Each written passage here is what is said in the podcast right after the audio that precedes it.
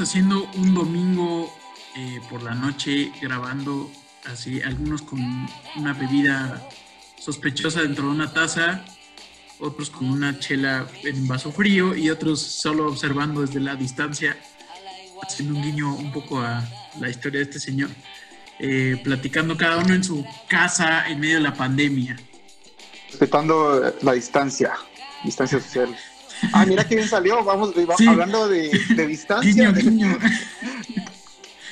hablando con el, director de la película Distancia de 2011, Sergio Ramírez, que nos va a platicar. Aquí estamos en la perorata, que la perorata no había salido porque estábamos cumpliendo el ayuno que nos había eh, impuesto el, el, líder. Lord. Hago comidas con las manos eh, de la nación y no había salido en varios en varias semanas por bueno por por el respeto a, bueno, y el cuidado durante la pandemia, ¿no? De, intentar no, juntarnos eh, y salir de, nuestro núcleo para evitar propagación, pero ahora estamos cada quien en, su casa, vía Zoom, y pues queremos platicar de, de las de películas, de cine, de cine guatemalteco, de cine en general, de fútbol, porque tenemos a alguien que le gusta el buen fútbol. el fútbol old school, 90s, 80s, y creo que también disfruta el actual, aunque a mí ya no me gusta tanto, por cierto, tal vez por nostalgia. Y pues sí, estamos hablando con Sergio Ramírez. ¿Qué tal, Sergio? ¿Cómo, cómo estás? ¿Cómo estás pasando la, eh, estos meses, estos últimos cinco meses? Bien, pues buena onda, gracias ahí por la invitación. Pues bien, ahí extrañando una de las cosas, ir al cine justamente, ¿verdad? Porque digamos que pues, no es ningún secreto que la cartelera de Guate nunca ha sido, digamos, la más atractiva del cine, pero pues uno por, ahí sí que por deporte, como decía Emiliano, va al cine a veces también, ¿verdad? Como que ver qué hay, está, es tan aficionado. Sí, digamos como que sí te gusta, digamos, esa sensación de entrar a una sala oscuras y, y, concentrarte de alguna manera en eso, porque yo algo que siento, digamos, si lo hablaba hace un par de años con unos amigos, es que Netflix y estas plataformas de streaming eh, de alguna manera, en mi caso y en el caso de algunos amigos, nos han hecho perder la capacidad de concentrarnos porque, digamos que nos hemos acostumbrado a ver muchas veces o cinco horas de una serie, o sea, te aventas los seis capítulos, o ves 15 minutos y, lo paras y ya, ¿verdad? Entonces, como que digamos que ese acto de ver una película que era más tradicional en el sentido de sentarte hora y media o dos horas y ya, ¿verdad? Lo has perdido. O cuatro si era permanencia voluntaria. también, también. Sí, sí. Sergio, vos, eh, bueno, dedicándote al cine y documentación y todo esto, pero puede parecer una pregunta rara, pero ¿qué tantas, qué tan seguido ibas al cine? O sea, al mes, en una semana, ¿qué tan seguido ibas? Aunque la, como decís vos, la, la oferta aquí en, el cine no es tan amplia, pues la experiencia del cine es, es única. ¿Qué tanto ibas antes de la pandemia, obvio? Pues por lo menos intentaba ir una o dos veces al mes, digamos. Siendo eso, ¿verdad? Que, que muchas veces iba a ver una película que no, pues no, no es que me encantara, digamos, pero era más por ir a ver algo, entonces ya le buscabas ahí que tal vez que el, el actor o que la locación o que podía ser como algo, algo le rescatabas, ¿verdad? Y entonces, pues, o pues si vas con alguien también, ¿verdad? Depende de los gustos de la otra persona también, ¿verdad? No, no es que solo uno lo escoge, pero sí. De acompañamiento ahí. pero sí procuraba por lo menos una o dos veces al mes, digamos. Y de ahí, digamos que justamente por distancia que, que hice esa película, a partir de ahí tuve la oportunidad de ir a varios festivales y, y eso pues duró varios años, la verdad que distancia sí duró bastante en ese sentido y eso me dio la oportunidad de ir a festivales en los cuales pude ver otras cosas. Entonces ahí sí me zampaba todos los días, una o dos veces al, día en el cine, porque estabas una semana en una ciudad, a veces no conoces a nadie, ¿qué haces? Pues ver películas, ¿verdad? Pero ya la oferta es distinta, ¿no? Ya puedes ver otras cosas que sí son de tu interés, que, que sí sabes que te van a, no sé si la palabra correcta o el, el, concepto correcto sea cambiar la vida, porque el cine a veces te llega a impactar tanto, ¿no? Pero tal vez sí te llega más directo a tu, pues no sé, a cumplir el objetivo, ¿no? Tal vez. No sé qué, cómo, cómo te cause a ti una impresión alguna película.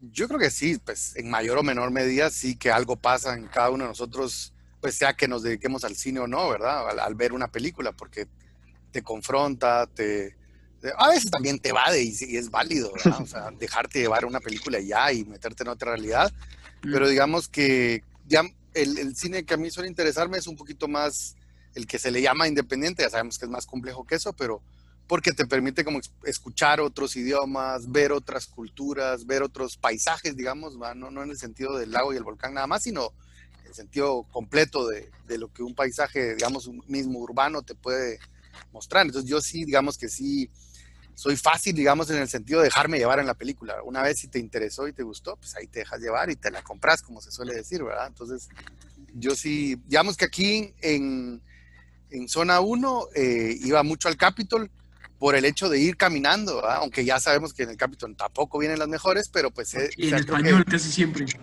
Sí, eh, yo con el, lo del idioma no tengo, en ese sentido, con las películas comerciales o series, yo no tengo tanto problema con que sean en español, porque al final estás viendo y ya, o sea, mejor no te distraes leyendo y te concentras en la imagen porque al final de cuentas, cuando están subtituladas, aunque sepas inglés, te estás leyendo, estás leyendo. Entonces, aunque te pongan el subtítulo en español y la película es en español, si te ponen letras, las lees por puro reflejo. Porque vamos toda la vida con eso, entonces, pero lo que iba es que digamos que me gustaba ir al Capitol o me gusta, digamos, si vuelve a existir ya esa experiencia pronto, en el sentido de, pues sí, pues yo que vivo en el centro, irte caminando, o sea, esa onda de, de salir de tu casa, caminar, ir al cine, luego tomarte algo, comer, o sea, esa experiencia de, de, vida de barrio, digamos que quienes tenemos la suerte de vivir en zona 1, digamos, zona 2, más o menos se puede hacer con un cine como el Capitol o el Centro Cultural de España, ¿verdad? Que no es una sala de cine como tal, pero pues sí que reúne buenas condiciones para ver una película. Y, y yo sí, a mí me marcó mucho, digamos, hablando de cine, como vos decías antes, Emiliano, pero a finales de los 90, principios, creo que fue a finales de los 90 y principios de los 2000 casi, que eh, antes de llamarse Centro Cultural de España, se llamaba Instituto Guatemalteco de Cultura Hispánica. Estaba en la zona 9, ahí donde está la Plazuela de España. Ahí estaba, y ellos ponían películas todos los viernes, creo que era a las 6 de la tarde, y los sábados a las 3 o 4 de la tarde. Entonces con un amigo, David Lepe, íbamos todos los sábados a la de las 3, 4 de la tarde, porque como no teníamos carro, pues se podía uno regresar en camioneta tranquilo. La del viernes era un poquito más complicado, pero era la misma película. Y ahí solo ponían cine español, ¿verdad? Todos los viernes o sábados, según el día que fueras, ¿verdad? Pero se volvía como una especie como de ir a misa, digamos, ¿va? para nosotros, ¿verdad? En ese sentido, y, y era chilero, ¿va? Porque era. La hostia era la, el pupurupo. no, no, no había. Lo que había era café y champurradas, eso te regalaban ahí. Lo más parecido. Y pero a lo que iba es que, que era chilero llegar y saber que, aunque solo, entre comillas, iba a ser cine español, no, ni siquiera sabías cuál era, pues, pero era el acto de ir al cine. Ir al cine y ver y sorprenderte. Y a mí me, me recordaba mucho que cuando era niño iba a las vacaciones a Shela y mi tía nos llevaba justamente a lo que vos decías, la permanencia voluntaria los domingos. Mi tía nos llevaba a mis primos y a mí, no sé, a las 9 de la mañana, me imagino, algo así, al Cadore, que es un cine que está ahí cerquita del Parque Central. Nos dejaba ahí con mi prima, que era un poco más grande. Si había, pues nos dejaba para el lado, entre una película y otra, y si no, pues a ver la película. Y, pero era ese acto, ¿verdad? Como esa liturgia, de alguna manera, que el cine ha tenido durante pues muchos años, ¿verdad? Que lamentablemente ya los, complejos estos como Cineplex, digamos, ¿verdad? Multisalas y todo, ya lo variaron porque ya si para ir al cine tenés que ir en carro o en Uber y entrar a un centro comercial y ya es otra la experiencia, digamos, ya es mucho más, valga la redundancia, comercial o consumista que una experiencia más cultural, digamos, ¿verdad? Que, que creo yo que en mi caso puedo tener aquí en el Capitol o en el Centro Cultural de España, ¿verdad? Órale, mira, y Sergio, yo, yo el cine como así, así muy a lo bruto lo divido como, como, en, como en dos partes, ¿verdad? Como el cine comercial y el, el cine autor, hablando desde la, desde la, parte del director. Como el, el, cine comercial es que un, alguien, una gran empresa distribuidora quiere hacer una película y le da el material al director para que la haga. Y otro es el director que, que surge con una idea y, y, y, quiere plasmar esa película, ¿verdad? Es diferente a que te la encarguen a que la hagas tú. Eh, entonces, por lo menos eh, esa gran diferencia hay, aunque siempre hay buen cine comercial. Eh, se salva. La mayoría puede ser un poco más casaquero. ¿Cómo, cómo dividirías, dividirías, vos este, esta, como director eh, el cine, como para que, que la gente sepa qué, qué está consumiendo? ¿verdad?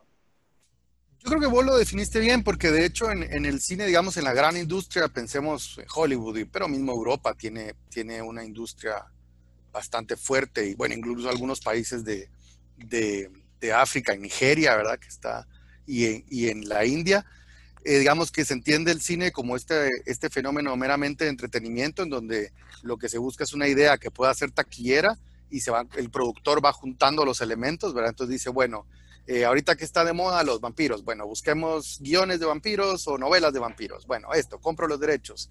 ¿Qué director está? Ah, bueno, hay uno que está haciendo este tipo de películas, series, no sé qué, lo contrata. Entonces, como que hay una especie de fórmula, digamos, que va conformando un proyecto y eso es lo que regularmente entendemos como, como cine comercial y obviamente se va completando la, receta con actores conocidos, ¿verdad? Con música, entonces ya arma todo un, un proyecto que, que, su mero afán es vender. Es decir, no, es no hay nada malo en vender, ¿verdad? Porque obviamente que mientras más ingresos tenga una película, más posibilidades hay de, de hacer otras, ¿verdad? Pero digamos que como vos decías, justamente la otra visión más de autor es cuando un director o un guionista quiere contar algo y a partir de ahí empieza a explorar un proyecto y también tiene que hacer concesiones porque al final Werner Herzog, este director alemán, es uno de los que dice que él muchas veces escribe el guion para los fondos de cine, ¿verdad? Porque él quiere decir que de alguna manera tiene que financiar las películas, ¿verdad? Obviamente Más cuando el... no hay apoyo en tu país, también.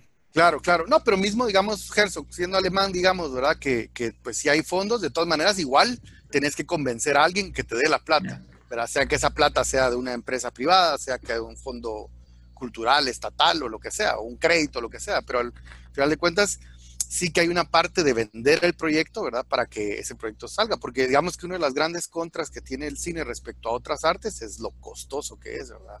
O sea, cuando uno habla con la gente, la gente no se imagina lo caro que es hacer una película.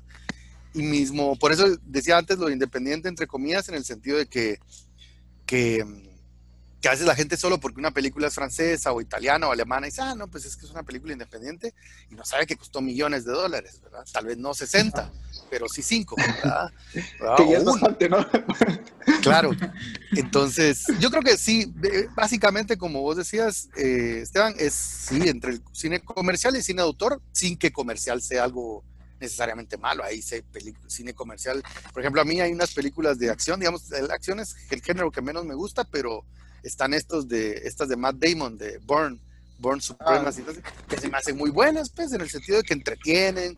Obviamente que sabes que no es cierto que alguien pueda pegarle a 30, ¿ah? pero, Pensé que ibas a decir pero te la duro crees. De matar. Pensé que ibas a decir duro de matar o algo así, que ya se han vuelto un poco de culto también. Sí, sí. Lo que, digamos que a mí con esas que más agringadas como Duro de Matar, no es que Bourne no lo sea, lo que me ha costado siempre es como este sentido del humor gringo, de que va a empezar a la, a la, la balacera y dice que comience la acción, ¿verdad? Sí. Yo creo que nadie las, ni el las, más. Las catchphrases, las, las frases así hechas, como, sí. Ajá, eso creo que sí, ahí sí me, me, me, me cuesta un poco más. De, las de Bourne, ya les digo, es, no es verosímil muchas cosas que pasan, pero digamos que al menos, o como por ejemplo, misma las de James Bond, por ejemplo, son un clásico. Cada una que sale de James Bond, yo la espero y la voy a, y la veo.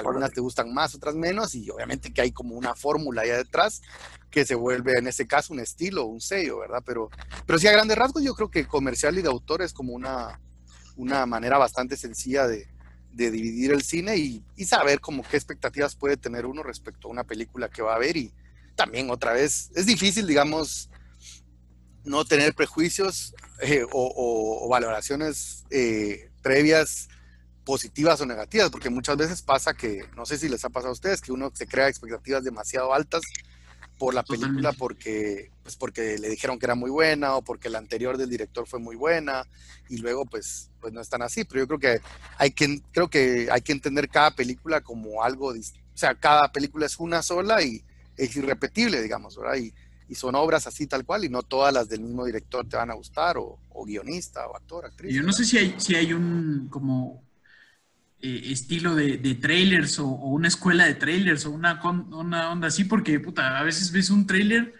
dices, no, no, no, esto es la película del año y después lo, la ves y mismo con, esta peli de, olvidé el nombre, hasta el nombre lo olvidé porque eh, las cosas que, que pienso, ¿cómo se llama? Eh, pero, ¿ves? El trailer. Que no la, vimos, hombre. No la han visto, pero yo acabo de ver. El no la vimos. Acabo de ver el trailer después de ver la peli porque no, había, no sabía nada de ella y la verdad es que no está, o sea, es bastante interesante, pero yo creo que cuenta los, los, mejores momentos. No vean el trailer, vean la película. yo, yo, procuro no ver trailers, digamos, que ya, esa es una onda, sí soy un mal cliente en ese sentido porque me dejo llevar más como por, por algún comentario de alguien que dice, ah, no, mira, esta vale la pena, lo que sea, o pues alguna reseña. Digamos, yo sí era muy de ver programas de, televisión, de televisión española, miraba uno que se llamaba Días de Cine, que fue para mí una gran escuela de, en el sentido de conocer otro cine, porque hace años el, el, el presentador era muy bueno, que se llamaba Antonio Gasset Dubois, y era un programa con un sentido del humor muy ácido, ¿verdad? Muy, muy, muy particular. Y eran, eh, bueno, sigue estando el programa, nada más que ese presentador ya no está. Y básicamente eran cuatro o cinco reportajes a lo largo del programa, cada reportaje a partir de una película, pero era bien chilero porque digamos que, por ejemplo, salió una película con temática, temática perdón, del box.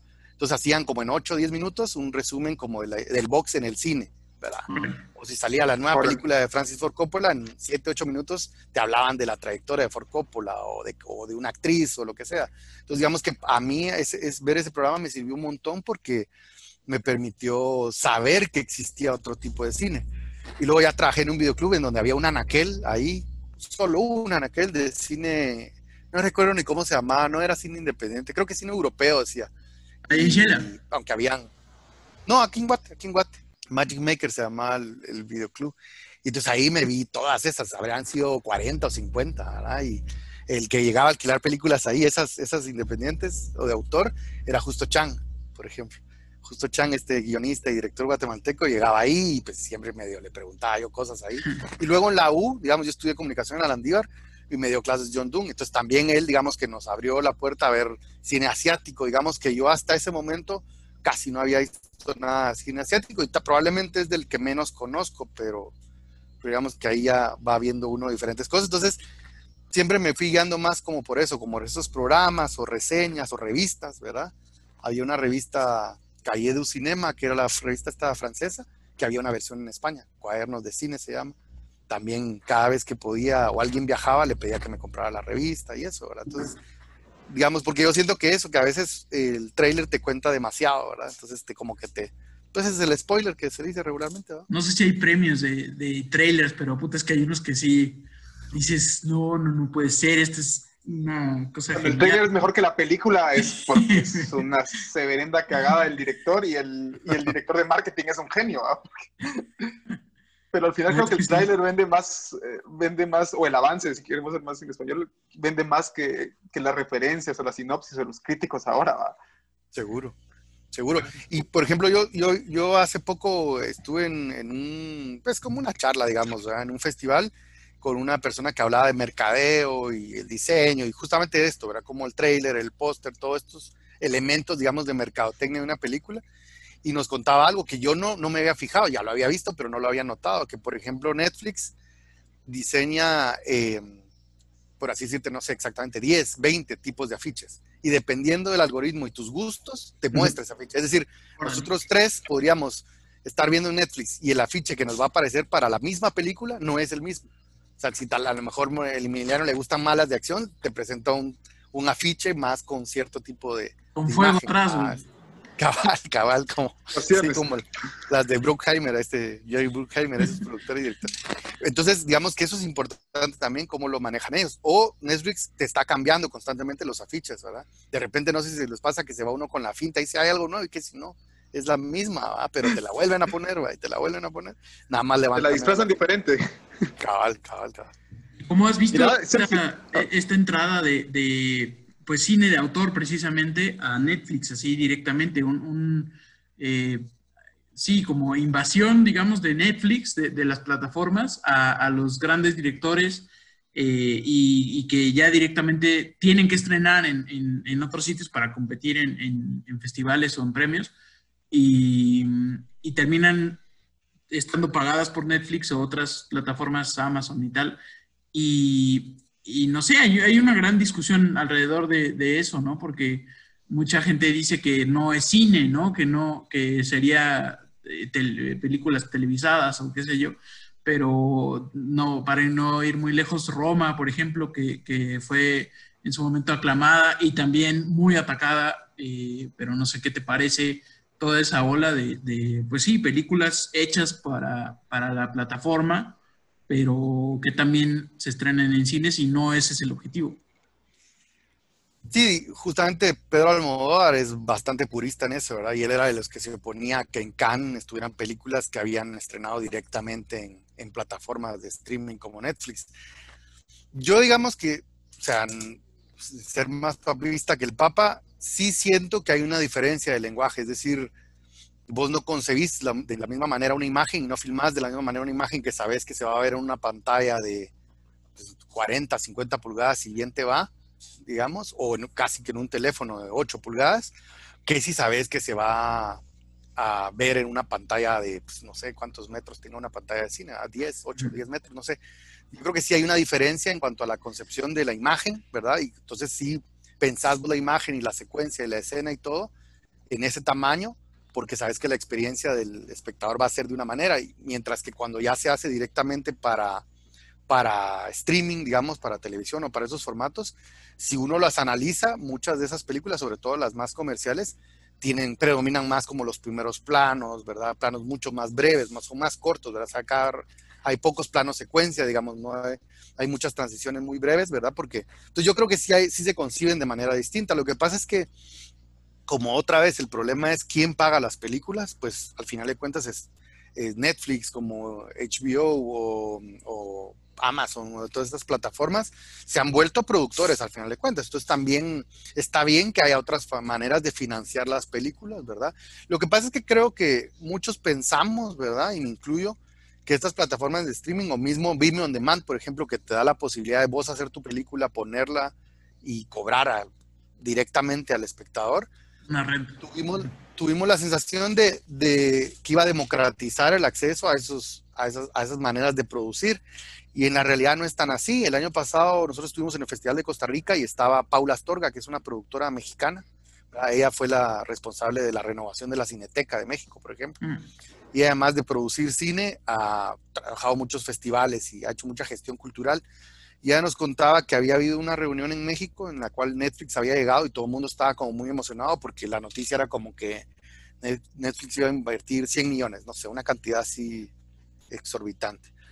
Y bueno, todo bien, y dijeron, bueno, órale. Y cuando Netflix llegó, les dijo básicamente, sí, queremos series de narcos, de esto, de esto y de esto. Ya. O sea, ¿y cómo así? Ah. Tal vez, no, eso no eso no, y eso no, y eso no nos interesa, y eso no nos interesa. El pasado nosotros fuimos al Festival de Guadalajara, al encuentro de coproducción, al mercado, y entonces te pasan como una guía de personas que van a estar ahí, ¿verdad? Gente de distribuidoras, de productoras, ¿no? Para que hagas tus citas, ¿verdad?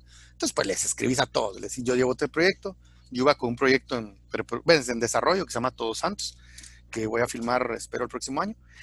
Y y hubo varios que no nos respondieron. Y en algún momento, creo que había pasado el festival y recibimos la respuesta de alguien de Cinépolis, pero de Cinépolis de la parte de producción, porque Cinépolis también produce películas. Y muy amable la chava y buena onda y decía, ah, muchas gracias, muy interesantes sus proyectos, nada más que en este momento solo nos interesan películas de comedia y de terror. Por si tienen algún proyecto, no duden en enviármelo. Ojalá más adelante, o sea, fue súper buena onda, pero, pero te la pintó clara, ¿verdad? Entonces, ese yo creo que es más, más que el problema de si se estrenan en salas o en plataformas, es que al final de cuentas pareciera ser que sobre todo a los latinoamericanos, latinoamericanas nos ven como meramente consumidores y que lo que nos gusta es la telenovela y el narco. Y en la práctica tal vez no, tal vez no Vemos las salas en Guatemala y más o menos es esa, ¿no? Sí, sí, y entonces también digamos que, que es bien raro cómo funciona Netflix en cuanto al catálogo que te ofrece, porque a veces pareciera que lo que te interesa lo tenés que buscar ahí con, con, con pala, ¿va? O sea, media hora. Sí, para encontrar algo, ¿verdad? Porque pareciera que te lo esconden. Y varios directores y productores han hablado de eso, ¿verdad? No es una percepción meramente mía. Entonces, eh, es, es, es, bien complicado porque digamos que Netflix lo que te vende, Netflix porque es el más popular acá, probablemente los demás plataformas sean iguales, te vende esa sensación de poder escoger ¿verdad? Muchas opciones, de tener muchas opciones, pero a la mera hora te das cuenta que no puedes escoger tanto, o sea, realmente sí te van como dirigiendo hacia un lado, ¿verdad? Y yo creo que esa es la gran diferencia que ha tenido los festivales de cine y de alguna manera esa es la importancia y este año han sufrido mucho porque ah, por la pandemia no ha habido festivales de cine que oxigenaban de alguna manera las carteleras de las, de las salas de cine y eventualmente pasaban a, a los cines tal cual y luego a plataformas. En cambio, ahorita como todo se ha ido directo a plataformas, pareciera que la curaduría ha cambiado en ese sentido. Y eso creo que es lo preocupante, ¿verdad? Que al final de cuentas se vaya homogenizando, digamos, el gusto en lugar de, de hacerse cada vez más diverso. Sí, es que, que es, pues, eh, el streaming puede ser mero tramposo, ¿no? Porque de repente invierte como en directores, claro, no se arriesgan tanto, porque invierten en directores de prestigio. En Netflix sacó hace poco una película de Spike Lee, eh, Five Bloods o de repente eh, Guillermo del Toro y tal, ¿va? Son como buenos directores con, un discurso un poco más eh, establecido, pero tampoco es como que, sea, como que estén arriesgando a, invertir en, en, una película novedosa o de un nuevo director o con una narrativa distinta. y por cada película invierten más de calidad, te hacen que cinco o seis series de narcos o novelas, ¿verdad? Entonces, eh, a los que tratamos de buscar un poquito más de contenido, no voy a decir de calidad, pero digamos específico, para no adjetivizar ahí mal, eh, nos dan un poquito, pero realmente, como vos decís, eh, puede ser peligroso. Porque sí están homogenizando el, el catálogo y, y aunque yo agradezco Netflix en esta época y otros de streaming, porque sí he visto como de repente si pones cine asiático, latinoamericano, pues siempre la apuesta es a lo más comercial, eso no va a cambiar. Pero mira, ah, como para ordenar como... estaba viendo un... Eh, no sé si era como una publicidad, un anuncio que, que grabaste para el Festival Ícaro, cuando, cuando creo que ibas a estrenar eh, Distancia eh, y hablaste más o menos de cómo fue el proceso de, de la idea, ¿no? Que estás grabando un documental y conociste la historia de, en la que te basaste en distancia, pero ¿cómo, cómo fue esa onda como de empezar de una idea eh, a, desarrollar, a desarrollarla en Guatemala? ¿Cómo, la gente se pregunta cómo rayos se hace cine en, en, Guatemala cuando nadie invierte, apoya y cómo tal vez hacer una película puede ser una proeza o tal vez no, no sé cómo, ¿Cómo empezaste con esto de, la película? Sí, pues eh, digamos que yo, yo no estudié cine, yo estudié comunicación porque en ese momento no había cine acá en Guate, entonces, pero tuve la suerte de conocer a pues varios cuates y cuatas que se fueron a estudiar fuera de Guate, ¿verdad? Entre esos, pues Julio Hernández, ¿verdad? Entonces, pues teníamos amigos en común y nos hicimos cuates ahí con Julio y Julio pues hacía sus cortos primero, Julio estudiaba en el CCC en México, entonces yo fui una vez a, pues, a conocer México y de parte, pues a estar en el rodaje de un corto de Julio, más como a ver, ¿verdad? Cómo era filmar una película, en ese caso un cortometraje que hizo aquel allá. Y luego aquel se regresó a Guate, estuve como echándole la mano en algunos cortos y cositas, ¿verdad? Trabajando obviamente en el día a día, en, más como en el documental institucional y ese tipo de cosas. Y luego yo recién en el 2009 hice un corto, porque precisamente yo estaba como ayudando a medio mundo ahí, jalando cables y lo que sea. Y Julio me dijo una vez, me dijo, bueno, pero vos, ¿qué querés hacer? O sea, ¿querés hacer foto? ¿Querés hacer producción? ¿Querés hacer...? Le dije, no, yo quiero dirigir. Bueno, pues, pues para dirigir hay que empezar, ¿va? Y, y entonces como que Julio me empujó un poco. Y, y, entonces hice un corto que se llama Hoy Sí, que es un corto de fútbol precisamente, ¿verdad?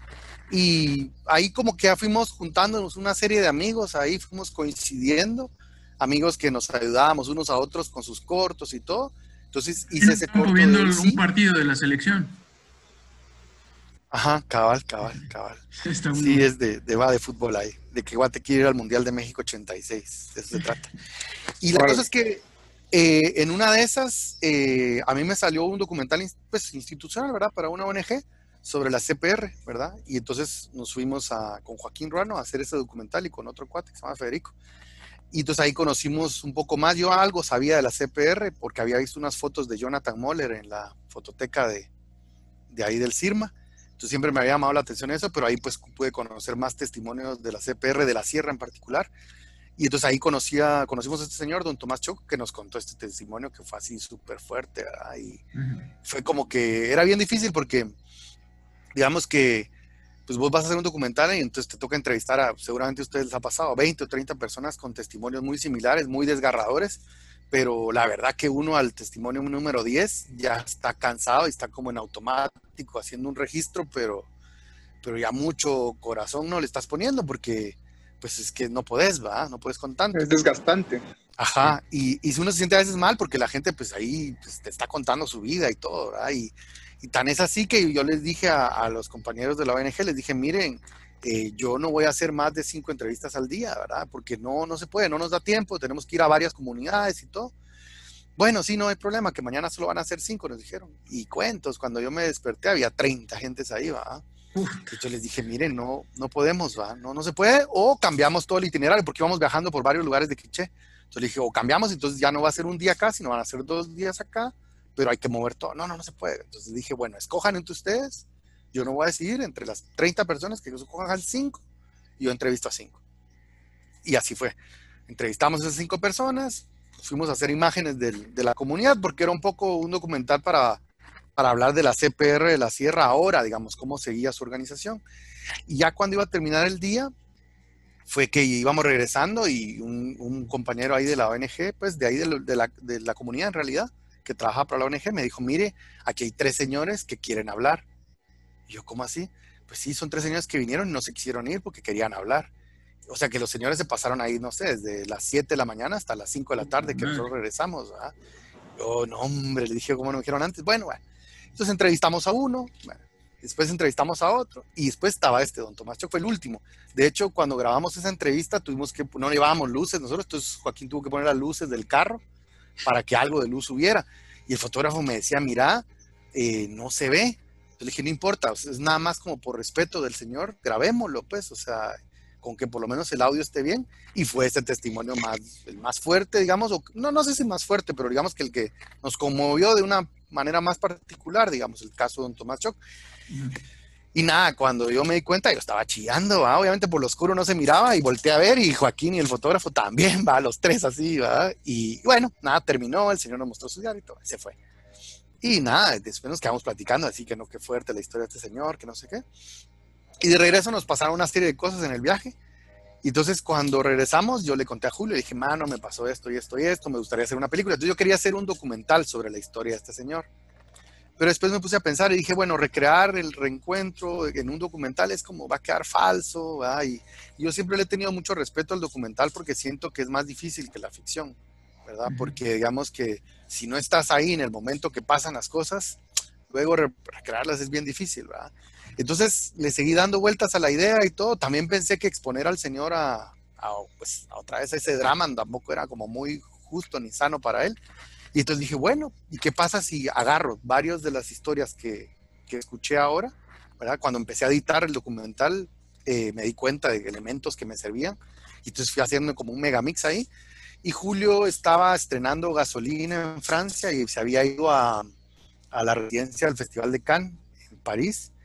Entonces Julio me dijo, mira, venite y, y, y, así ves cómo son los festivales, que no sé qué, y deberías armar un proyecto. Entonces Julio me dijo que tenía la oportunidad de hacer un pitch en, un, en ese festival y que si yo quería que pitchara yo en lugar de él. Es un pitch. Entonces yo, basta, bueno, y le dije el pitch es vender un proyecto, o sea, tenés cinco minutos para contar de qué va tu proyecto, por qué lo querés hacer, por qué sos la persona idónea para hacerlo.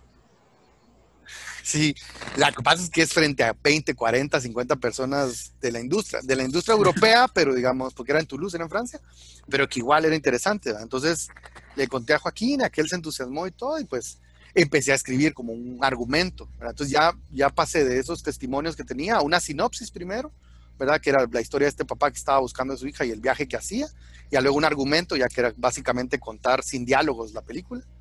Y ya luego, eso fue lo que yo llevé y fue, para mí, fue, o sea, se me abrieron un montón de ventanas, digamos, y puertas en el sentido, en la mente, digamos, estar en un festival y escuchar otros pitch de otros directores, ¿verdad? Entonces ahí nos entusiasmamos un montón y entonces dijimos con Joaquín, órale, deberíamos hacer un corto este año, en este 2009, para volver en el 2010 al Festival de Toulouse con un corto, pensamos nosotros. Y así pasé meses pensando en qué escribir, qué escribir, qué escribir hasta que un día Julio me dijo otra vez, me dijo, mano, mira, ¿y por qué no? ¿Para qué le estás dando vueltas? Mejor hace esa historia que quieras hacer. Escribíla y ya verás si es para un corto, un largo, lo que sea. Y así fue. Entonces la empecé a desarrollar, Julio me fue echando la mano ahí como podía y Joaquín se apuntó. Y entonces como ya habíamos trabajado en la película de otro amigo, de Rafa 3, ya había más o menos un crew que se conocía, digamos, ¿verdad? Gente, fotos, sonido y todo esto. Y entonces fue así que juntamos gente y conseguimos dos, tres personas que nos apoyaron como mecenas, digamos, ¿verdad? Que nos apoyaron con plata. Y dijimos, bueno, órale, entrémosle. Y entonces hablamos con la comunidad, les contamos lo que queríamos que hacer, hablamos con la Liga Guatemalteca de Higiene Mental. Ellos nos apoyaron un montón en conseguirnos un productor local, digamos, alguien que trabajaba ahí, que conocía a la gente. Les contamos se dedican a esto, a los reencuentros. Ajá, de hecho, Maco Garavito, que es de la Liga de Higiene Mental, me contó que el caso de Don Tomás Choc había sido el primero que ellos habían conseguido hacer y fue medio de chiripazo, pero eso es otra historia. La cosa es que, mm, digamos que el apoyo de ellos fue muy importante porque, digamos que nos presentaron con la comunidad, les contamos lo que queríamos hacer. En el camino yo conseguí a don Carlos Escalante, que es el que actúa de Don Tomás Choc, que él, él, él vive en Shela, porque yo necesitaba a alguien que, que fuera más o menos de esa edad, ¿verdad? Y que hablara muy bien español y quiché. ¿Verdad? Entonces él, él pues, cumple con todo eso. Él me ayudó a traducir partes del guion, ¿verdad? Y así como que se fueron encajando las piezas y, digamos que lo más importante era las ganas de hacer una película y que para la mayoría que estábamos ahí era la primera película en la que estábamos, ¿verdad? Entonces, luego sí, el fotógrafo, el sonidista y el editor, el fotógrafo es costarricense, pero vivía aquí en Guate en ese tiempo, el sonidista era mexicano, pero había venido a hacer otra película con unos amigos, y el editor era un cubano que vivía en Guate. Ellos sí estudiaron cine, digamos. O sea, ellos tres sí tenían una formación de cine que creo que sirvió como para juntar los conocimientos de ellos, ellos y las ganas y, y lo arriesgados, digamos, de nosotros, porque digamos que seguramente si uno analiza cómo se hizo la película, hay muchas cosas de no, cómo no hacer una película, en el sentido de no planificas tanto, vas más, era como más un impulso, digamos, ¿verdad?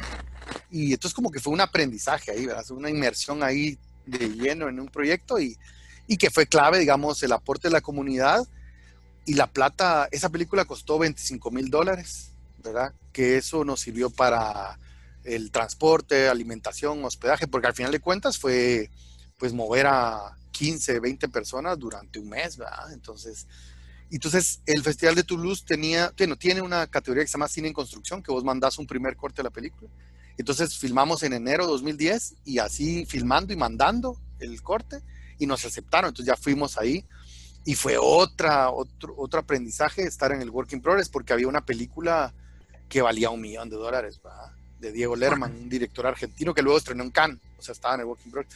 La película más barata era una película mexicana que ellos decían que era de súper bajo presupuesto que valía 250 mil dólares.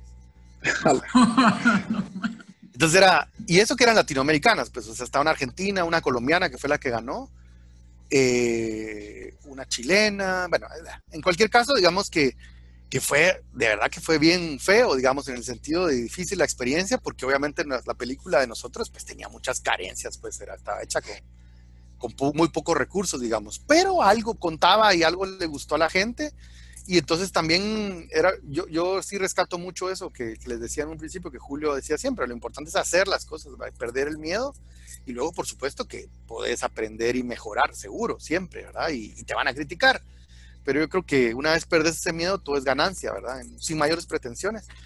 Y luego de eso fuimos al, no ganamos en el Working Progress, obviamente, tampoco nos invitaron al Working Progress de, de San Sebastián, y ahí fue ya entrar a otro tipo de festival, ¿verdad? Porque, porque pues ahí sí había estrellas, ¿verdad? Sí andaba, no sé, Julia Roberts, no sé qué. Entonces un día no nos dejaron salir por una puerta porque estaban todos los periodistas ahí siguiendo. Obviamente uno ni la vio, pues, uno estaba como en la sección pobre del festival, ¿verdad? Que era el Working Progress, pero, pero digamos que a, a nosotros nos sirvió mucho porque, digamos, fue capitalizar un esfuerzo de mucha gente, ¿verdad? Y, y luego ganamos un fondo que había que se llamaba Sinergia, que nos dio 10 mil dólares y con eso hicimos La Post. Entonces, una película que hicimos con 35 mil dólares, que en el mundo del cine es nada, digamos. Para nosotros es un montón de plata, ¿verdad? Pero, pero digamos que, que creo que eso fue lo bonito de hacer una primera película en el sentido de las ganas, ¿verdad? Las ganas y gente con mucho compromiso, con mucho respeto hacia, hacia sus demás personas, ¿verdad? Hacia, el, al resto del, del equipo, al elenco. Y digamos que la película tiene un montón de cosas curiosas porque digamos que hay una escena en una cantina en distancia en donde está este señor, el protagonista con su amigo, ¿verdad? Como que los dos fueron de la CPR y entran unos y se sientan en una, en una mesa de la cantina y hablan de que son expatrulleros. Y en la vida real fue al revés, ¿verdad? El, el que hace de, eh, no Don Carlos, ¿verdad? pero el otro personaje, con Julián, el que hace de CPR, cantante y todo, él fue patrullero y los que salían de patrulleros en la escena realmente fueron, digamos, ¿va? Entonces fue una como cosa bien, y no, y luego cosas bien, bien. Eso, eso perdón, eso en package, ¿no? Entonces... En, en, este restaurante donde sirven carnero. ¿O no? Ah, eh, no, esa, la, esa, esa, sí se filmó ahí una escena, pero la que te digo, no, ella es en una cantina ahí en Nevaja. Ah. El corralazo, el corralito, algo así se llama. Qué gran nombre sería.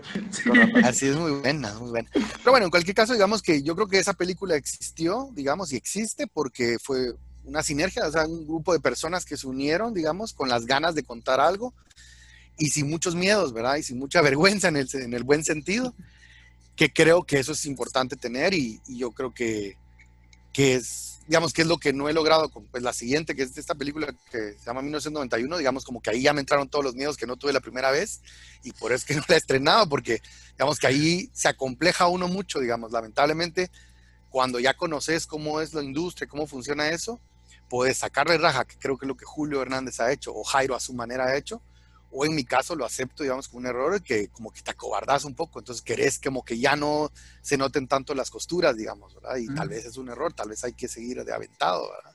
Pero bueno, de todo se aprende. ¿verdad? Mira, seguramente no hay una fórmula en Guatemala, menos en Guatemala, ¿verdad? Porque no hay un camino también establecido para hacer cine y, y creo que por ahora es como, como, como, como, como distancia, es como gente con mucho amor al cine, pero poco dinero para hacer los proyectos. Y si no hay gente así como vos empujando para hacer estas historias que son necesarias de contar en Guatemala, eh, creo que es difícil que alguien venga a ofrecerte 250 mil dólares para hacerlas y ni siquiera te estás moviendo, va solo porque sí. Y, y órale, qué, qué chilero escuchar esa, esa, esa, esa, esa historia breve que nos dijiste. Seguramente hay muchas más cosas en, en, en la producción de distancia, pero ahorita como aquí en la pelota somos buenos para hilar cosas, eh, ahora que contaste la, la, la experiencia de, de, de, de entrevistar o, a, a, las personas en, en, esta comunidad y que se te juntaban todos afuera y que todos querían hablar, pues hay una escena igual en, en la película esta Nuestras Madres, ¿no? Que, que ahora que me lo estabas contando se me hacía igual, ¿no? Y creo que ahora respeto mucho más esa escena de nuestras madres porque sé que es totalmente real y posible y pasó varias veces. ¿Crees que ahora con Emiliano hablábamos de que él decía un boom de Guatemala, creo que es una mini ola, ¿va? Porque son muy pocas películas como para que sea un boom, pero por lo menos quedan dos estrenos eh, más o menos sonados en un año eh, de películas guatemaltecas, bueno, con César eh, como belga guatemalteca, o no sé cómo decirle, ¿Cómo crees que está el... Premiado, ¿Cómo, cómo ves estas, ajá, ¿cómo ves estos dos, esos estrenos? Eh, ¿Crees que cambió el panorama desde que hiciste distancia y ahora con dos películas se, es, eh, guatemaltecas se ve un poco más favorable el, el, el mercado de cine guatemalteco? ¿Cómo, ¿Cómo, ves estas dos películas? A ver, antes, para mí, eh, desde 2010 más o menos, que, coincide con distancia, con gasolina, creo que hay una seguidilla de películas eh, guatemaltecas que han llegado a sonar, a tener impacto y, a tener un tipo de, cine ya, digamos, considerado pues de autor a, nuestro nivel o a nuestra realidad, pero no sé si estoy equivocado. Sí, sí, yo creo que hay dos, digamos que un poco tomando lo que dice Esteban y, con lo que vos dices, Emiliano, hay como dos momentos. 2010 fue muy particular, 2010-2011, porque si no estoy mal, hubo como 10, 12 películas, ¿verdad? En, en, lapso de uno o dos años, ¿verdad? Fue como el año los, el año o el lapso de años que, más películas hubo. Creo que ahí se unieron varios aspectos. Fue como eso que les decía antes, que muchas personas perdimos el miedo y nos aventamos. Los financiamientos fueron muy distintos, ¿verdad? Desde el mecenazgo un poco, que fue el caso nuestro, más la suma con un fondo centroamericano, que fue Sinergia. Los fondos internacionales como Julio, que logró conseguir para, para su película y también hacerlo con muy poco, porque Julio hizo también, en ese lapso, hizo Las Marimbas del Infierno. ¿verdad? Que la hizo con poca plata, súper poca plata, parecido a distancia, y que tuvo una producción súper importante, pero que Julio logró amalgamar muy bien a productores franceses y distribución y todo eso, ¿verdad? Que Julio lo supo hacer muy bien. Y luego estaba Puro Mula, estuvo Cápsulas, estuvo La Vaca, o sea, había películas con un perfil más, si bien ciertos de autor, porque pues nacen muchas veces del director o la directora, pero sí tenían una aspiración más comercial, en el buen sentido. De sombrero, ¿cómo no? pues la de los Morales, porque yo creo que en ese año 2009, 2010, 2011 hubo la percepción o la idea, digamos, un poco ingenua tal vez, de muchos y muchas, de que era redituable hacer películas en ese momento, digamos, ¿verdad? Y entonces por eso creo que hubo varias, o sea, fue, creo que fue una cuestión meramente circunstancial. Claro, coincidió con que regresaban a Guate varios que estudiaron cine fuera, entonces como que ya nos dimos cuenta que era posible trabajar con más gente y ese tipo de cosas. Como que, y obviamente que ya la tecnología digital surge, surgen las cámaras DSLR, ¿verdad? 5D, todas estas cámaras que permitían ya filmar así. Entonces yo creo que eso fue lo... Luego, como obviamente el pencazo fue muy fuerte para quienes invirtieron y no lograron recuperar, ¿verdad? O quienes a la siguiente no les fue muy bien, o que sea, o sea, como que sí hubo como un bajón, digamos, después de eso porque también la gente te hace favores la primera vez, no puedes todos los años llegar a decir, mira, otra vez ayúdame, ayúdame, ayúdame. Pues, tampoco se siente uno a gusto. Entonces también esa, esa fuerza se perdió ahí, ¿verdad? Creo yo. Y luego sí se ha mantenido como de a una o dos por, por año. Luego obviamente viene, viene pues la irrupción, digamos, de Jairo, ¿verdad? Con este modelo ya con muchos más recursos, pero financiado desde, desde un inicio por un fondo, un distribuidor europeo con Ishkanul, no digamos con cómo le va en festivales que luego lo ha ido, lo ha ido acentuando y luego, pues cabal, como decían ustedes, el caso de, de César. Digamos que Jairo y César tienen la particularidad de que vivieron mucho tiempo en Europa, entonces tienen la nacionalidad francesa y belga cada uno, que eso les permite eh, acceder a fondos más grandes, ¿verdad? Eso sí es una realidad. Lo que muchas veces la gente no sabe es que desde 2010 que yo fui a Toulouse, yo no vi a César, pero hablé por él por teléfono y César ya tenía el guion de nuestras madres en 2010. Entonces, sí es cierto que nuestras madres tiene X cantidad de mucho más presupuesto que distancia, pero pasó prácticamente 8 años, no sé, 9, 10 años levantando, la verdad. Que eso no se lo dije, cuando yo estuve en Toulouse con este colombiano que ganó, que tenía 500 mil dólares, no sé cuánto, él me contó que su película había tardado 8 años en hacer. Entonces, digamos que oh, parece que a menos dinero, más tiempo y viceversa, ¿verdad? pareciera, ¿verdad? Porque eh, o, pues sí, para tener más dinero te vas a tener más tiempo, no sé. A lo que voy es que en este momento yo creo que lo que sí se ha logrado ya es que ya más común que las películas de Guate entren a festivales importantes, digamos. Lo que les decía, pues Julio, aunque fue una película mexicana, Cómprame un revólver, pues actúa su hija, y Julio sigue siendo guatemalteco y su hija también, y estuvo en, en Cannes en 2018. Y ya se nota bastante más presupuesto, ¿no? Que incluso que, Te Prometo Anarquía, ¿no? Sí, sí, Julio mismo, pues si lo entrevistan y les cuenta, o siempre lo dice, que sí dio un salto, digamos, en cuanto a los recursos, digamos, pero digamos que Julio yo creo que lo, lo que ha hecho muy bien es mantener el estilo y, y, esa gracia que él tiene, ese humor, esa irreverencia que él tiene, digamos, que es, yo creo que lo, lo, lo importante de este momento en Guate es que ya hay más voces para ver y para diferenciar y para que te gusten y que no te gusten, lo cual es completamente sano, digamos. No sé si hablar de estilos, pero al menos digamos que sí se ve, es diferente una película de Jairo, una de César, una de Julio, o mismo este año se estrenó en Rotterdam la película de Sebastián Lojo que se llama Los Fantasmas, ¿verdad? Que mm. esperemos que, que a finales de este año, el próximo año, se pueda ver en Guate, que también es otra manera de acercarse al cine. Y Rotterdam es un festival súper importante en el mundo, porque están como los de clase A, ¿verdad? Que es Cannes, Berlín, todos esos, y Rotterdam está ahí, ¿verdad? Digamos, es mucho más de vanguardia, es un cine más particular. Entonces yo creo que, que lo que está pasando en Guate actualmente es que ya tal vez ese boom de cine con aspiraciones comerciales en el sentido de ser redituable no existe, porque algunas marcas invirtieron o, patrocinaron películas y se dieron cuenta que el impacto no era tan grande, pero ya han logrado consolidarse otros directores y directoras. Bueno, Camila Urrutia hizo también su película Pólvora en el Corazón, que estuvo en, en Huelva el año pasado y en South by Southwest este año, en Austin, en un festival importante. yo creo que yo sí, yo sí creería que, y no está mal decirlo, creo yo, la calidad, digamos, de las producciones ha mejorado, ¿verdad? O sea, que hay mejores recursos, están mejor utilizados los recursos y el alcance está siendo mayor, ¿verdad? O sea, mismo Costa Rica, que produce más que nosotros y ha tenido películas en festivales importantes, nos envidia de alguna manera que Guate haya tenido películas ya en Cannes, en Berlín, en San Sebastián, en Sundance, ¿verdad? Entonces yo creo que... ¿Tendrá un fondo ellos mismos para hacerlo desde dentro? Imagínate. Sí, y ese es el otro factor que, iba a mencionar. Digamos que Guatemala, cuando en 2010 estuvo un par de años en el Fondo Ibermedia, Ibermedia es una especie como de cuchubal del cine, o sea, todos los países aportan, se junta ese dinero y luego se reparte. Entonces, es el Estado de cada país, ¿verdad? Que pone una cantidad de dinero. Guatemala tiene que dar 100 mil dólares al año, ¿verdad?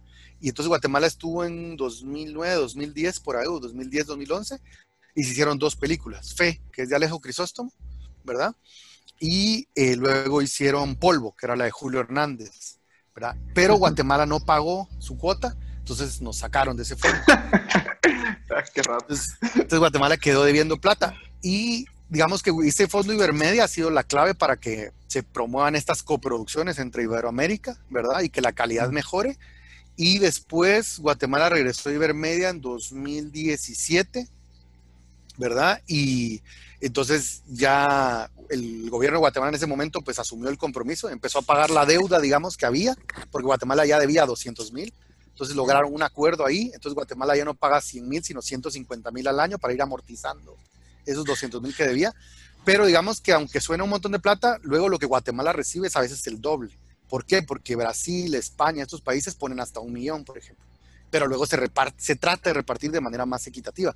Entonces, digamos que esa es una gran diferencia, que Guatemala ya tiene ese fondo. Digamos, yo gané y por eso les decía que, que uno tiene que vencer sus miedos, porque yo hice distancia con 25 mil dólares y gané hace año y medio 100 mil dólares de Ibermedia para hacer este proyecto nuevo que se llama Todos Santos y no lo he hecho, ¿va? porque uno dice, pues ya tengo 100, pero quiero 200, ¿va? entonces Ahí es donde también uno tiene que ver que...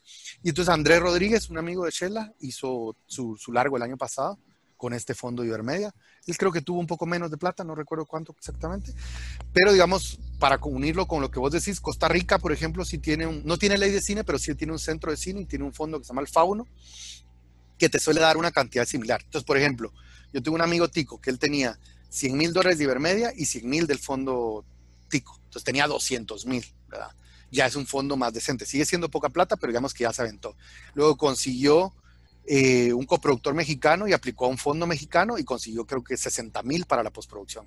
Entonces, ¿verdad? Logró hacer una película que en cash tuvo 260 mil dólares. A eso sumémosle favores, patrocinios pequeñitos, los amigos, eso siempre va a estar. Entonces, es mejor tener 260 mil cash que tener 25 mil, ¿verdad? O que tener 100 mil, pero digamos que sí tienen que ir comuniendo las piezas y ahí no, no estamos, digamos, descubriendo el agua azucarada. Es la fórmula que se, ahí sí hay una fórmula que se ha utilizado en otros países iberoamericanos. Digamos, Colombia suena tanto, no sé si han visto que está en Netflix una película que se llama Monos, digamos, es una película grande, pues, de 3, 3, 4 millones de dólares, una película, no, no es chiquita, digamos, pero quiero decir que eso ha sido porque Colombia ha creído el Estado, ha apostado fuertemente al cine, así como lo hizo México, Brasil y Argentina hace años. Y entonces por eso es más común que entren películas colombianas al Festival de Cannes, ¿verdad? El Festival de Cannes también hay que entender que más allá de lo artístico es un mercado, es el mercado más grande de cine, ¿verdad? Es como ver una feria en la cual vos compras tu stand, entonces ahí tiene su stand Colombia y hace su fiesta y son relaciones públicas y hay mercadeo en el buen sentido también, ¿verdad? Entonces, digamos que que sí es por eso creo que es más meritorio que Julio o, César han, llegado a Cannes, porque pues en buena medida sí han llegado por su talento, porque al final de cuentas, Guate no ha puesto mayor cosa, pues, o sea, sí, la película de César, digamos, el financiamiento vino de otro lado, pero, pero es César, que es de Guate, es una historia que es de Guate, hay actores, actrices, se filmó en Guate, entonces digamos que tiene muchos méritos.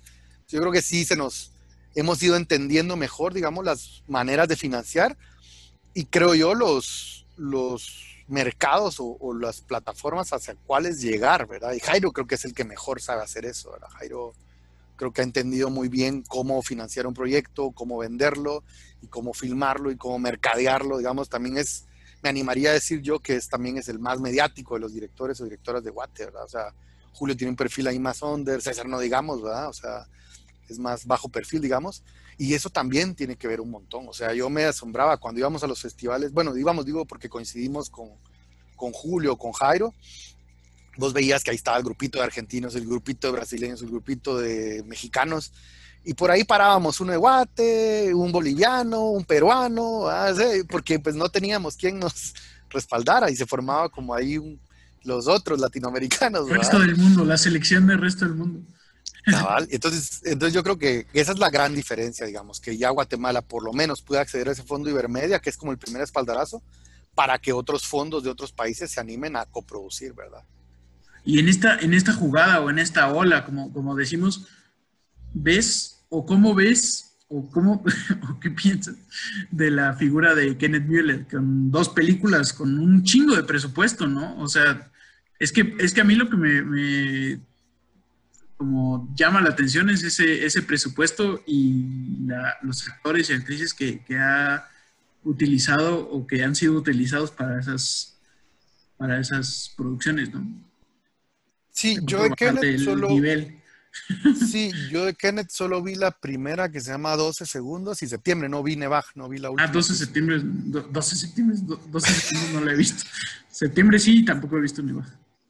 Sí, bueno, la cosa es que yo creo que Kenneth entendió muy bien eh, justamente el modelo comercial, ¿verdad? Es decir, el identificar un proyecto que, que 12 segundos era una película más como en suspenso, terror, una onda así, ¿verdad? Que, que él exploró por ahí y yo creo que, que, lo hizo muy bien en el sentido, más allá de que me guste o no me guste, digamos, a mí no me gusta la película, pero bueno, es una cuestión de gustos también. Y eh, dos segundos creo que él mezcló como elementos de eso, el suspenso, el terror, ahí sí más como fórmula, y él lo dice en sus entrevistas, ¿no? Es la que gana el premio Netflix, ¿no? Ajá. Entonces él, justamente ya entró en esa, en, esa, en esa ola, digamos, de películas que hace mercadean a través de redes sociales, digamos, ¿verdad? porque ese premio Netflix fue un premio de, de votación del público, pues no fue un jurado, digamos, ¿verdad? Pero esos también son herramientas de promoción y de mercadeo. Y luego en septiembre creo que el gran acierto para él, digamos, de esa película, y porque le funcionó, fue traer ese actor, digamos, que para nosotros es un actor de telenovelas, que la verdad no lo hace mal en la película. O sea, yo si voy a criticar la película, le critico otras cosas, no al actor, digamos, ¿verdad? Y yo creo que es válido y es hasta sano, diría yo, digamos, que hayan otras expresiones en el cine, digamos, de nuestra historia, esa revisitar nuestra historia desde otra óptica, más allá de que uno pueda estar de acuerdo o no, pero es que eso es muy subjetivo, o sea, yo lo hablaba con César y, yo le decía, o sea, yo creo que nuestras madres tienen una visión desde la izquierda, digamos, y es válida, y la otra pues, desde la derecha, y pues ahí tendrá cada quien su razón, digamos. A mí hay cosas de nuestras madres que no me gustan, digamos, y bueno, y septiembre no me gusta nada, pero por otras razones, digamos, no, no por la, la ideología. Yo creo que Kenneth ha logrado entender muy bien, digamos, cómo vender un proyecto desde el punto de vista de la fotografía, los actores, y al final de cuentas es que incluso en esa, ese cine de autor europeo, digamos, o, gringo, casi siempre lo primero que te van a preguntar es quién actúa. Y entonces los rostros conocidos tienen más allá de su calidad como actores o actrices, tienen más posibilidades de vender un proyecto, ¿verdad? Entonces, yo creo que esa ha sido la clave con él. De Nevaj desconozco el presupuesto ni no la he visto tampoco, ¿verdad? Entonces no sé, pero yo creo que él supo encontrar como un nicho que... ¿Cómo? No, no, que trae al mismo actor, a, no me recuerdo cómo se llama, y a, y a la chica mexicana también. también sí, pero es esa, o sea, yo creo que Sí, justamente, digamos que. Ah, Saulices. Ah, sí, creo que salió. Sí, digamos que son, en el cine se le llaman valores de producción, digamos, ¿verdad? O sea, vos tenés como valor de producción probablemente al fotógrafo, digamos. Nuestras madres, bueno, aquí no la conocemos, pero la fotógrafa de nuestras madres tenía el año pasado tres películas en Cannes, pues. O sea, y en la publicidad de Harry sale. ese es un valor de producción, ¿verdad? Es decir, pues el que ve el proyecto desde el papel dice, órale, pues está esta persona, el proyecto Le entro. Claro. digamos, el actor de la película de Nuestras Madres es actor de la película Eli, de Amante Escalante, que ganó en Cannes también. Ganó en Cannes. Esos son valores de producción, digamos, que, que César y sus productores supieron encontrar para armar esa película, digamos. Y Kenneth, digamos, pues sus valores de producción probablemente van más en la onda de, pues, estos actores que pues, nosotros los vemos como de telenovelas, pero al fin de cuentas, digamos que yo me animaría a decir que Netflix, ¿verdad? Que al final de cuentas es el mercado al que, al que Kenneth aspira, al menos aparentemente, es más parecido a un mercado de telenovela que de, que de, que de cine de autor. ¿Por qué? Porque al final de cuentas escogemos la película en función de que el afiche. ¿Y el afiche quién sale? ¿Un actor o una actriz? ¿verdad? O sea, yo no sé cuánta el, el 60% de la ficha es la cara de, claro, del actor o los sí. actores. Claro, entonces yo creo que Kenneth ha sabido muy bien y yo creo que que, que, estaría bien, digamos, o sea, que, que, hubiera, que hubiera más, más, más productores y más películas, digamos, desde otros puntos de vista. Al final de cuentas, yo creo que la diversidad siempre es sana y, digamos, luego, por supuesto que podemos criticar ciertas cosas, pero eso existió toda la vida en el cine, digamos, la manipulación o la propaganda en la cual puede caer una película, pero bueno, pues eso siempre ha existido y ahí digamos que también es bien, delgada la línea entre eso y la libertad de expresión también, ¿verdad? Entonces yo creo que Kenneth, digamos que creo que ha logrado hacer bien para lo que él quiere en ese sentido de mercadear y vender sus proyectos. Luego está en uno si los veo o no los veo. Yo procuro ver todo lo que se puede, digamos, ¿verdad? Esa, la verdad que no sé por qué no la vi, pues probablemente no estaba en Guate cuando estuve en los cines, no sé, ¿verdad? Pero, pero ahí está, yo creo que mientras más hay, digamos, la, cada vez más hay, hay, más universidades, digamos, que tienen carrera de producción audiovisual y de cine, digamos, ¿verdad? Y yo creo que eso también le va a dar herramientas a la gente. Es bien raro porque Herzog, por ejemplo, es de los que dice que no hay que estudiar cine, ¿verdad? Pero pues yo creo que no está de más tener esas herramientas. Yo, yo no estudié cine, pues, pero tal vez sí me habría Mira, gustado. Yo, yo, yo, estaba viendo ahorita, hablando de Netflix, que creo que es como de las pocas ventanas que tenemos durante la pandemia para, para ver algo de cine y, producciones, eh, vi que subieron la, la, historia oficial de esta película argentina sobre, sí, bueno, sobre las abuelas eh, de la Plaza de Mayo, los eh, secuestros de bebés. Fue hecha en el 85, eh, como una recuperación ahí de la historia que el cine cuenta este capítulo amargo. Y pensaba como, esta la hicieron en el 85, eh, ganó un Oscar y todo. Eh, la Cineteca Argentina creo que la, la, volvió a, como que la... La remasterizó. No sé, eso, eso. Ni que fuera difícil. Entonces, eh, digo, Guatemala con distancia, La Llorona, Nuestras Madres, algunos documentales largos. Empezamos a tocar como, bueno, sí, en los 90 hubo también y, y, otros años, pero seguimos como, no sé si es como el capítulo en el que estamos con, contando estas historias y como que es importante y es necesario contarlas y en algún punto se empiezan a contar otros capítulos y hasta llegar a como una cosa más... Eh, de historias más cotidianas, o sea, pero todavía estamos como en una etapa en la que no hemos contado suficientemente, no hemos contado las historias, porque hay muy pocas películas guatemaltecas. ¿Cómo ves eso? Como, no es salir ese capítulo, porque se, se, puede hacer y se pueden contar de mil ángulos y mil historias sobre el conflicto armado y la posguerra. Pero, ¿crees que estamos como en esa etapa o, y se cambia después? ¿O cómo, cómo ves que en el 85 Argentina ya tenía una, una historia tan potente y tan bien financiada, financiada, me imagino. Sí, digamos que ese es un, el, eterno, el eterno o, o, el debate en, en, en, su momento en cada país, digamos, ¿verdad? Porque sí, en Argentina hubo una época donde se cuestionó o se criticó el que las, todas las películas hablaran sobre desapariciones y todo, ¿verdad? Personalmente creo que, que nunca van a ser suficientes, ¿verdad? Que, de hecho, hace poco vi una película alemana que es, habla sobre los nazis, ¿verdad? Por supuesto que la, la, la, aproximación es otra, es de este director, no me acuerdo el, nombre, el apellido porque es larguísimo, Florian Van Henken, no sé qué, que es el que hizo La vida de los otros, aquella película sobre las escuchas sí. de un tipo que coloca, de la Stasi, ¿verdad? Que, que sí. espía a, a, un escritor. Ese es el mismo director que hizo una película. Ajá, que hizo esta película que se llama Never Look Away, algo así le pusieron en inglés, pero digamos que se aproxima a la, al asunto del nazismo desde el arte y desde otra cosa, ¿verdad? Y digamos que Alemania cuántas películas hace y cuántas películas no ha hecho sobre el tema de los nazis, digamos, y lo sigue haciendo. Entonces yo creo que nunca es suficiente, creo que siempre van a existir y es sano que existan porque seguramente lo veo muy distinto yo, digamos que pues, soy alguien de Shell Aguate urbano, que no me tocó, digamos, directamente el conflicto armado, pero que pues tengo una percepción a el día de mañana, ojalá no tarde mucho, yo creo que no va a tardar tanto en que alguien de una comunidad indígena que probablemente lo vivió su abuelo lo cuente, porque al final de cuentas, distancia, digamos, pues habla, se habla, hay partes en quiché y en quechí, pero yo no hablo ninguno de esos idiomas, ¿verdad? Entonces, digamos que yo creo que también va a ser interesante cuando otras generaciones y otros, eh, digamos que el cine se descentralice en Guatemala. Yo creo que todavía, yo creo que más que la temática, yo pensaría que el problema en Guate es la centralización. Al final de cuentas, el 90% de las películas están hechas desde o por capitalinos. Yo creo que eso es importante. También hay más hombres que mujeres, ¿verdad? Eso. Pero digamos que yo creo que lo más importante de romper es esa centralización. Digamos, ya le decía el año pasado a Andrés que vive en Shela, aunque es de la capital, vive en Shela, hizo su película en Shela. Entonces yo creo que eso es importante también. Pues para concluir con esta velada tan especial y específica acerca de el cine guatemalteco y del mundo mundial, eh, solo queda que platiquemos un poco brevemente, que mencionemos las películas últimas que hemos visto. Eh, si quieren, eh, no sé, yo, por ejemplo, la última que vi fue Atlantic, buscando algo para desver esta película que, de la que hablábamos al principio.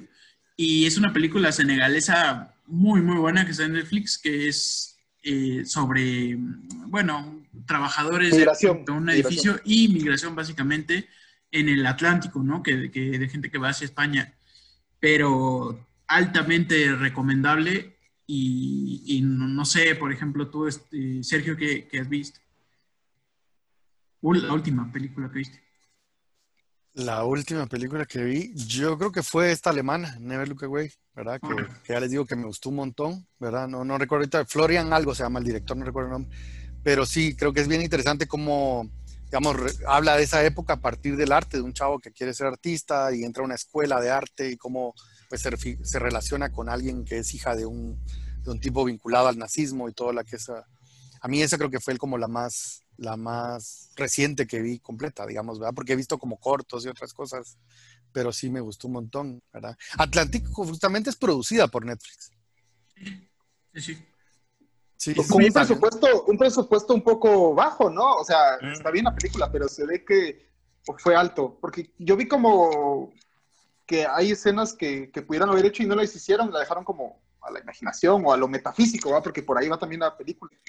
No, bueno, lo que hablamos, que Atlantic es una película producida por Netflix, digamos, y fue una apuesta grande de Netflix hacia el Oscar. Al final no, no llegó a estar nominada, pero sí estuvo en Cannes y ganó, creo que algunos premios ahí en Cannes.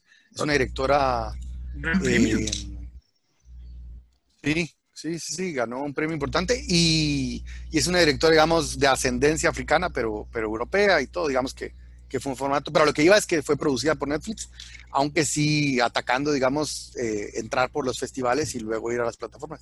No, yo lo que les quería comentar brevemente, pues es que, pues hemos hablado solo de Netflix, pero lo que sí es que hay otras plataformas, otras plataformas que valen un montón la pena, que, que digamos que ofrecen un cine, digamos, un poco más diverso.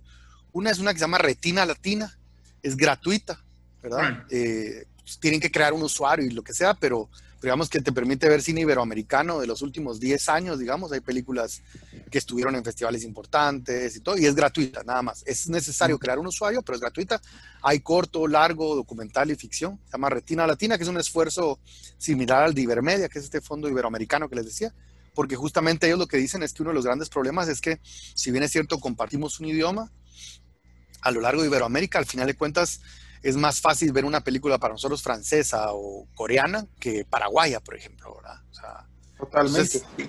eso es lo que se quiere romper un poco con este tipo de plataformas. Y luego hay otras, hay otras dos plataformas que, bueno, hay varias, pero hay una que se llama Movie, que si no la han visto, se escribe M-U-B grande o B de burro, y latina, movie.com, o sea, no como movie, M-V-I. Es una plataforma, no recuerdo dónde es, pero tiene un catálogo para Latinoamérica, digamos, bien, bien interesante. La, manera que funciona Movie es que te da al mes 30 películas. Entonces, cada película dura un mes. Entonces, cada día que vos entras a la página, están dando de alta y de baja una película. y ahí te va indicando, te dice, bueno, tenés 29 días para ver esta película. Y, o te dice, esta película vence mañana y lo que sea. Y es bien interesante movie porque tiene cine de distintas épocas, corto, largo, ficción, documental, hasta cine experimental, hay cosas así. Es denso de ver, digamos, es un cine, digamos, bastante particular, ¿verdad? O sea, sí hay cosas muy, muy raras, pero digamos que es, y vale creo que 5 dólares al mes, esa sí es de pago, que es movie. Quienes dan clases en universidades, es gratuito para ellos, es con tener un correo.edu. Eh, Me voy a inscribir. Edu.gt, no sé cómo es. Ajá, pueden, pueden ver, o bueno, tienen también una... ah, también, cabrón, no es tacaño. Tienen, tienen un mes gratis, creo yo. Hay otra plataforma que se llama iLet, que está bien chilera, ahí como de ojo, E-Y-E-Let. Esta plataforma tiene algunas, eh, lo que haces es que las rentas, ¿verdad? Y cada película tiene un valor distinto, digamos, ahí están películas de Julio Hernández, ahí está, creo que Marimas del Infierno y algunas otras. Y eso, ahí lo vas rentando, como iTunes, digamos, ¿verdad? Pero digamos que hay una, hay una variedad bastante grande, bastante interesante. Y hay otra que se llama Filming, que esa es bien particular porque hay una versión para México y una versión para España. ¿verdad? Yo por alguna razón nunca he logrado suscribirme a la versión mexicana, pero sí pude suscribirme a la versión española. Y, y este filming es más parecido a Netflix porque es un catálogo más grande y tiene un montón de series, solo que son series regularmente europeas. ¿verdad? Y tiene cosas muy, muy interesantes, filming. Entonces yo creo que, digamos que para no quedarnos solo con Netflix, creo que Netflix está bien, pero hay otras plataformas. Obviamente está Amazon Prime y está HBO, pero digamos que para ver algo Disney distinto Plus, creo que está. Retina Latina. ¿Cuál? Disney Plus ahora salió Ah, claro.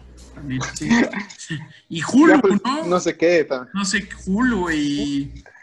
No sé. Hulu, lo que pasa es que Hulu, Hulu, hasta donde entiendo, no se puede ver aquí en Guate. No, no. No, gato que no se ve Hulu. Igual que Criterion, el, el catálogo este Criterion Collection tampoco se puede ver en Guate.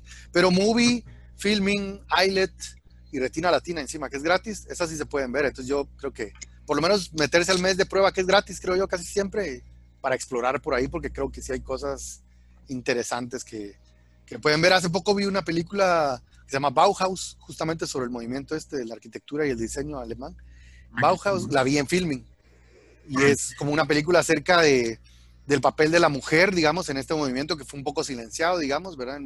Y entonces es una ficción, pero que está súper bien, digamos, ¿verdad? ¿Y tú estás suscrito a todas estas? y- Yo, ah, filming, bueno, iLet, como dependiendo qué película ves y pagas. Movie la tengo gratis por dar clases en la U, ¿verdad? Y Netflix que ya la tenía y ¿cuál otro habíamos dicho? Bueno, Retina Latina, sí. Órale. Y luego surgen, digamos, cada vez, este año ha habido un montón de festivales online, digamos, ¿verdad? Y, creo que también ahí se pueden ver otras cosas ahí interesantes. En, en Filming hay una serie que está muy buena, que tiene que ver mucho con esta época que estamos viviendo, que se llama, siempre se me olvida porque siempre pienso en complot o caos, colapso, el colapso, o sea, Colapso. una serie francesa que son ocho capítulos de media hora cada capítulo. Cada capítulo está filmado en plano secuencia, ¿verdad? Y cada capítulo tiene un personaje distinto como protagonista. Y nunca se explica muy bien qué pasa, pero empieza con un... un- El primer capítulo es un supermercado en donde se nota que está habiendo escasez. O sea, hay un problema energético en el mundo que está haciendo que haya escasez. y Entonces todo el mundo se está yendo al campo, ¿verdad? A vivir del campo. Entonces están como huyendo de las ciudades, ¿verdad? Entonces hay apagones, hay desabastecimiento. Digamos que tiene ciertos paralelos con lo que se ha vivido en estos meses acá y 20, el colapso es muy buena esa serie francesa. Órale, qué chingón, pues ahí la vamos a buscar. Y tú, Viva, para finalizar. Gracias ¿qué por... película viste? Fíjate que no me acuerdo cuál fue la última. Vi dos, una de, de Spike Lee, justo de Netflix, perdón, Sergio. ¿Qué servicio de streaming tengo? Eh, Esta de Cinco Sangres o que- que Five es- Blood. que sal- sí, que sale el difunto Chadwick Boseman, que, que se murió hace poco. Está buena, Hace esa unos días. está buena. Está bien, Spike Lee tiene su, su sello. eh, No es mi favorita ni entra ni, ni en el top de favoritas de Spike Lee, pero está, está bien, está bien, está bien. Su crítica política y, y racial está ahí. Entonces, con, en año electoral gringo eh, está buena. Y vi una que se llama Maudie, Maudie, Maudie, perdón, que es de una pintora estadounidense. La película es canadiense. eh, Una historia real de una pintora que tenía artritis y, y es como un biopic. Entonces, las dos están bien. Las dos de Netflix. Perdón. me voy. pues muchas gracias, Sergio. Eh, buenísima onda, qué chingón todo lo que hablamos. Y ánimo ahí con, con los pasos a seguir. Vamos a estar pendientes y, y también cuando se pueda ver 1951, que tenemos ganas de verla. Y Todos Santos. Y Todos Santos, obviamente, ¿no? Sí, es... Eh, eh, cron- cronológicamente, ¿cuál, cuál que pensás que el proyecto va, va a salir antes? Ah, no, la de 1991, porque esa está filmada Está y postproducida y todo. Lo que hace falta es estrenarla. Ay, es- Ajá, es- Ah, sí, hace falta estrenarla en. Esperemos que en el primer trimestre del año que viene, ¿verdad? Que tiene que ver con los breaks y anti-breaks y ese rollo que hubo en esa época, en los 80. Y no, Todos Santos era una película que estábamos pensando filmar a- en noviembre de este año, en Todos Santos, justamente, porque transcurre ahí. Pero bueno, pues no se va a poder este año, entonces de plano que tendremos que esperar para el próximo año, probablemente a noviembre, para, para filmar, porque tiene que ver con, con la carrera de caballos que se hace ahí y todas estas ce- celebraciones. La carrera de las ánimas. Cabal, cabal. Entonces, esa de plano que tenemos que esperar para el otro año. Órale. Pues bueno, ahí las vamos a esperar. Buena onda, Sergio. Buenísima onda, pues gracias a ustedes otra vez. Órale, ahí Entonces, estamos hablándonos. Emiliano, Emiliano regresa al ayuno. Y su presidente le ordenó. Puta, bueno, Nosotros fuera, güey. guardados. Órale. Ah, pues, jóvenes, se cuidan. Y ustedes también, A la todos los esto. Órale, Adiós.